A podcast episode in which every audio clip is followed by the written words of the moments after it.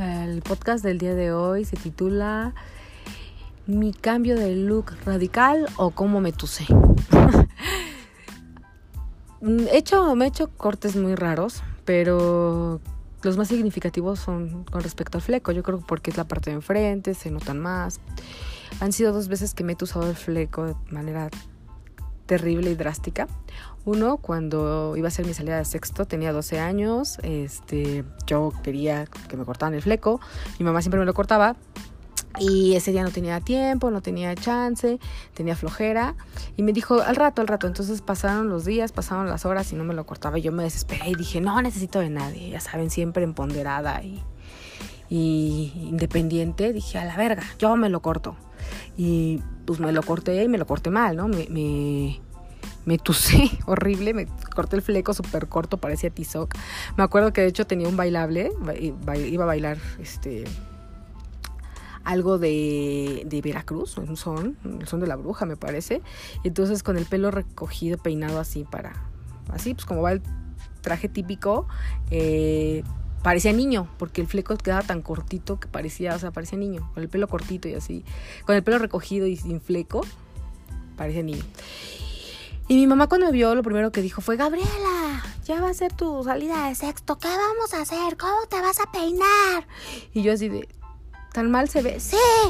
Pues ya. Entonces me acuerdo que todos los días yo me peinaba hacia abajo el fleco para ver si crecía. Y no creció mucho, pero por lo menos el día de, mi graduación pues estaba decente, entre comillas decente. Y la última fue ahorita a mis 35 años. Este, mi mamá igual me lo sigue cortando porque tengo la cara redonda, entonces es como un lidiar siempre que voy a una estética y quiero que me lo corten. Siempre me salen con la mamá de, ¿segura quieres fleco? Y es de, sí, cabrón, quiero fleco. Mm, ¿Segura? Es que, híjole, no te queda. Entonces, a veces me harta de lidiar y no soy grosera como para decirle, oye, güey, te estoy pagando, hazme lo que digo. Entonces, para evitarme eso, mi mamá me lo corta y pasó lo mismo, ¿no? Estaba ya harta, como de que la estaba chingando, de mamá, me lo cortas, me cobras. Entonces ya iba a cenar, tenía hambre, agarró las tijeras y ¡pum! Me agarró un trozote de pelo y, empezó a cortar y se la atoraron, como que se le trabó. Y de ahí se dio cuenta y trató como de corregir y quedó una tusadota. Que ya después ahorita ya la asimilé, ya la acepté, me gustó, me gusta. Pero los primeros días hasta lloré.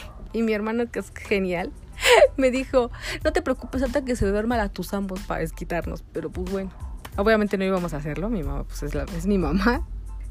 Y, y, sí, pues esas han sido las veces que he tenido un cambio drástico. Ah, y cuando iba a la universidad me corté el pelo tipo emo. Y tipo emo, ¿eh? Siempre he lidiado mucho con eso, que dicen que parezco emo y no, pues claro que no. Pero sí, también tenía un corte bien raro. Pero bueno, ese será motivo de otro podcast. Y bueno, pues gracias. Si estás escuchando esto, gracias.